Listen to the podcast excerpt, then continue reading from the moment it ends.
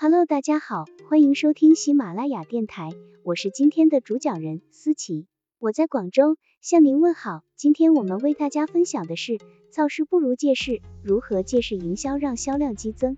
本文由谷歌成长指南团队出品，喜马拉雅平台播出。课程纲要：一、为什么应针对某些时刻和节日设计专门的营销活动？二、如何找到能引爆消费者情绪且适合企业进行借势营销的时机？三、如何做好借势营销方案，并准备好营销材料？除此之外，想一想哪些时刻消费者可以自动联想到你的品牌，或是很容易想到你的产品或是服务，比如。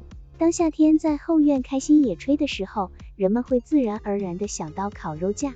你的品牌身份还可以与某些文化活动，如音乐会或体育赛事联系在一起。即使天使这种联系并不明显，也并不妨碍你在那时候进行营销。例如，瓶装水品牌就可以趁音乐节之机，宣传自己的产品可以为参加音乐节的人士有效补水。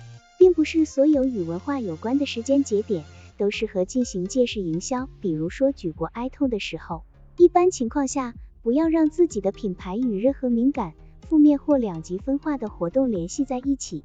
筛选出合适的节日和时间节点后，在日历上进行标注，这有助于你对这些时间节点持续关注，并为他们的到来做好准备。然后为每个时间节点分配一个或多个业务目标。在这个时间节点上的目标是增加销售额。提升品牌认知度，加强与受众群体的互动，发掘更多潜在客户，还是要实现上述多个目标呢？好了，以上知识就是我们今天所分享的内容。如果你也觉得文章对你有所帮助，那么请订阅本专辑，让我们偷偷的学习，一起进步吧。